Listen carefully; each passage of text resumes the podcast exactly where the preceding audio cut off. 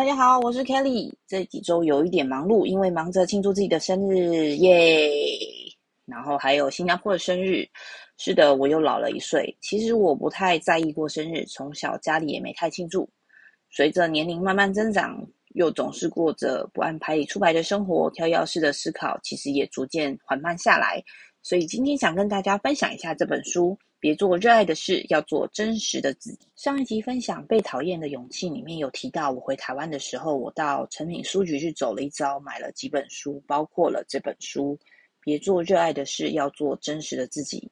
我其实很喜欢诚品实体书店的氛围，因为不管是买书或者是在那边看书，诚品书店就会带给我一种生活的一个真实感。我就会带着一种希望跟期待的态度到书店去，然后买了书之后，虽然还没看，整个人都会觉得自己很幸福，但应该是因为自己乱花钱吧。我以前常常会因为想着自己的职涯规划，又一边希望自己有勇气迈开脚步去创业，这种过程已经看过太多的鸡汤类书籍。但说实在的，这些鸡汤对我是有所帮助的，至少看书的过程中，我会。在某个程度上感到非常的安心，比如说你面试的时候没有自信，没有办法应付面试官的问题，还在思考到底该工作还是创业，到底为什么自己会一直换工作？难道我就是一个负能量的产生器吗？我想这本书也许能跟你产生对话，让你。能够立刻的使用一些工具，开始改变现状。如果你是第一次听到我的 podcast 的朋友，这是一个我自己读书心得的分享。有兴趣互相交流的朋友，也欢迎留言给我。喜欢不同书籍或者话题，也都可以让我知道，我会很感谢你的。好啦，那我们就开始吧。这本书作者本身的经历非常的精彩，我相信大家就是看了。封面就会很清楚，这个也让他后来成为职涯专家，或者是透过演讲来激励人们，格外的引人注意。我在读的时候一边赞叹这个作者很优秀的时候，同时间我也一边运用他提出的方法跟工具来检视自己的状况。因为我在看这本书的时候，刚好一直在思考，我是不是应该要回归职场，又或者是应该要继续当家庭主妇。我自己一直是很跳痛啊，所以想法常常换来换去。好啦，书名讲到热爱的是，这个我自己很有感，因为我以前一直觉得我很爱讲话，很多人都说，哎，你好适合当业务哦，所以我就去尝试了，每天的确就一直要说话，不断的说话。后来我就不开心了，为什么呢？因为一开始开发出自己的 COCO pitch 或者是 sales talk，会觉得很有趣，以为自己的爱说话跟很快能够跟人们建立关系的这个优势，可以在一个很轻松的方式来促成商业目标。可是呢，日复一日，我要不断的开发客户，挖掘他们的需求。你知道，业务的时间很有限，不可能真的花很长的时间跟客户聊天。于是每一次的谈话，其实都是非常要有目的性的。这个是业务的业务专业人员的职责跟 competence。所以，其实每一个工作都有一个类似的状况，要在最少的资源下达到最大的效益。所以后来我就不想要把讲话当做一个工作了，而是把它当成一个优势就好了，用作辅助我的工作，像是带团队或者是专案的执行。在这本书里面的第二章有一句话，他说：“最糟的背叛就是违背真实的自我。”其实它是一个很真切的一句话。以前我曾经听过被朋友或者是家人背叛，但这些终究不关我的事，none of my business，对吧？但是如果自己还背叛了自己真实的自己哦，而不是就表面上的，其实就很糟糕。比如说，呃，我以前一直都不太能够理解办公室有些人要阿谀奉承，然后再来背后说坏话。我一度还觉得应该就是人家要求要生存嘛，不然怎么办？是啊。其实是我错，这些人的阿谀奉承其实都无所谓，毕竟老板有被阿谀奉承的需求，就会产生员工去提供阿谀奉承的供给。然而有些人的状况可能再严重一点，我还曾经听过业务为了业绩去牺牲色相，男的女的都有哦。如果是自己的本身很愿意做这些事情，道德观他也觉得没有问题，当然是在不影响其他人的状况下，每个人都有自由啦。可是用极端的例子来看，就比如说新闻看到的，之前有一些韩国明星被逼着要陪酒、陪吃饭，然后还要自己保鲜、保持光鲜亮丽的外在，不能声张，最后更是因为受不了这些精神压力，导致悲惨的结果。其实有谁真的能够背叛自己的良心呢？对吧？然后这本书也有提到，身为人类，我们在生活中习惯摇摆于各种判断之间。我是好人，我很刻薄，我很胖，我太瘦，我很聪明，我笨死了，我很成功，我失败透顶。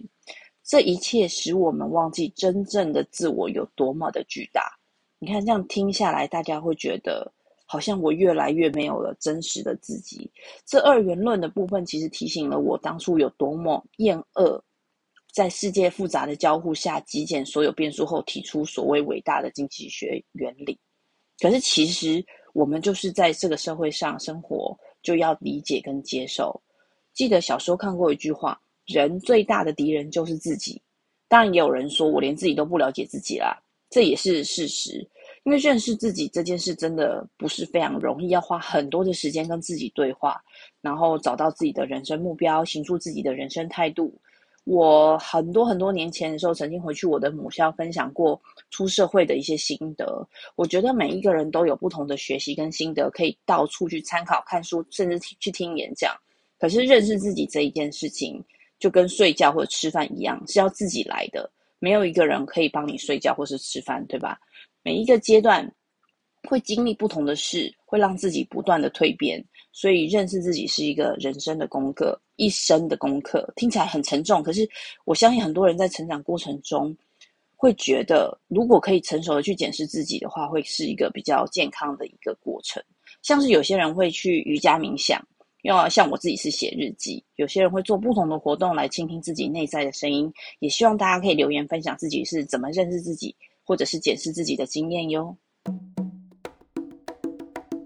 我们成长过程中或多或少会遇到一生顺遂的人，就是那种小学参加很多比赛，毕业的时候拿市长奖或者是县长奖，一路第一志愿或者是前三志愿到大学，大家都非常羡慕。可是如果上天其实是公平的话，每一个人经历的苦难都会一样多。那我高中之后的苦难其实还真不少，不过严格的来说，在高中之前我也算是顺遂的啦。后来就开始体验我们常常听到的俗话：“失败为成功之母”，不断的失败、重来、再失败、再重来，也是我们在科技也常常听到的 iteration，就是一直不断的 iteration。又或者是像创业家会一直不断的 pivot，哈哈。有些职业妈妈或者是爸爸在家庭跟工作事业之间拔河的时候，比如说明明公司工作不开心，然后又想要花时间照顾小孩。可是，如果我现在不努力工作、冲刺事业，那我之后怎么有能力去照顾小孩呢？甚至我会被淘汰掉，这样就会很惨了。所以会有这种拔河的状况。我身边很多朋友都有类似的状况哦。如果我们套用作者的模型，就比如说现在的处境好了，这份工作虽然老板跟同事让我觉得上班很痛苦，但至少看起来很光鲜亮丽啊，有一个工作，薪水也不错。我认为我应该要想办法多待一段时间，忍过了，存到足够的钱，我就可以退休，或者是陪伴小孩，又或者是等我很确定下一步，我再离开才是明智之举。然后也会有很多的借口，比如说我应该要再待两年，我证明我自己可以克服这个难关，又或者我至少要待满今年啊，领到我的年终奖金。嗯，还有就是市场变化很快，我再也拿不到这么高薪的工作了。然后，或者是我是受薪的主管职，我就应该要忍受老板的质疑。还有下一个工作又不见得会更好，或者是我只要再努力一下就好了。我的小孩子很独立啊，不需要爸爸妈妈陪伴，或者是他们很快长大了，我还是要有自己的生活。甚至我不希望去依赖着老公或者是老婆，就是另外一半。你看，其实我们真的很容易找到很多的借口去搪塞自己的决定，因为其实每一个人。心中都有不同的声音，就是 another voice。像我们刚刚讲的这个例子，大家在追求自己定义上的自由。我有了这个工作，我可能某一个程度觉得我有自由了。我能够陪伴小孩子，也许我就是自己想要的自由。每一个人的自由都是不一样的定义。然而，这个自由其实跟银行账户是没有关系的。我们会因为世俗的一些眼光被影响，就会一直把自自由跟金钱挂钩。我觉得我以前也是这样。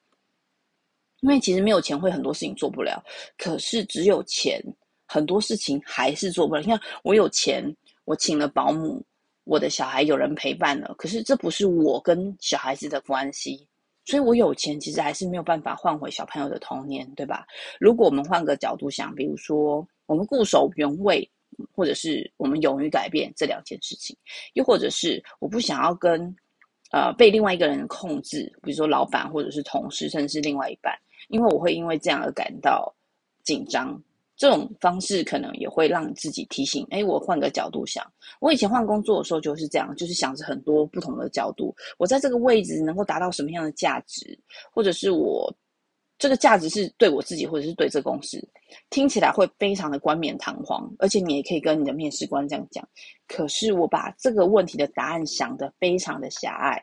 那慢慢的，我就会失去信心，然后我就得要一直转换工作，然后周而复始，这个时候就万劫不复了。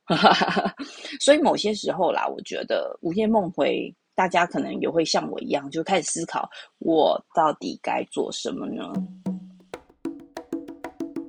书中有一句话提到，为了迎接新事物，你需要彻底清理你的人生，如此一来，等于为一股新的能量创造出空间。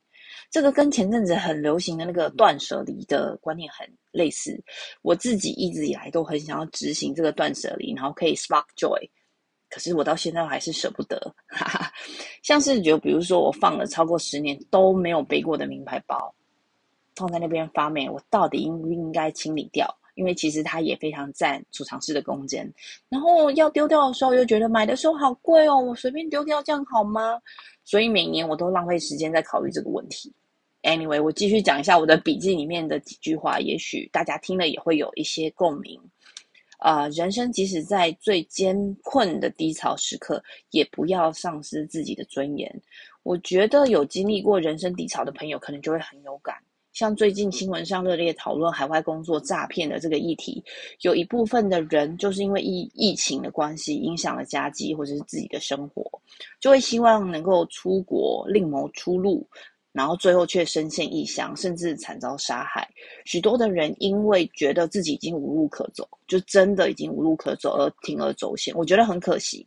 可是我可以想象这个决定的过程有多么的煎熬，毕竟要离乡背井，加上如果真的也没有办法的状况下成为诈骗集团集团的棋子。然后牵扯到自己的家人啊、朋友啊、亲人来赚取钞票，其实这已经不只是背叛朋友了，而是背叛自己。这些长久建立的关系跟信任立刻被摧毁殆尽。因为其实我觉得，在认可自己的过程中，你也会因为身边的人而更觉得自己感到幸福这件事情。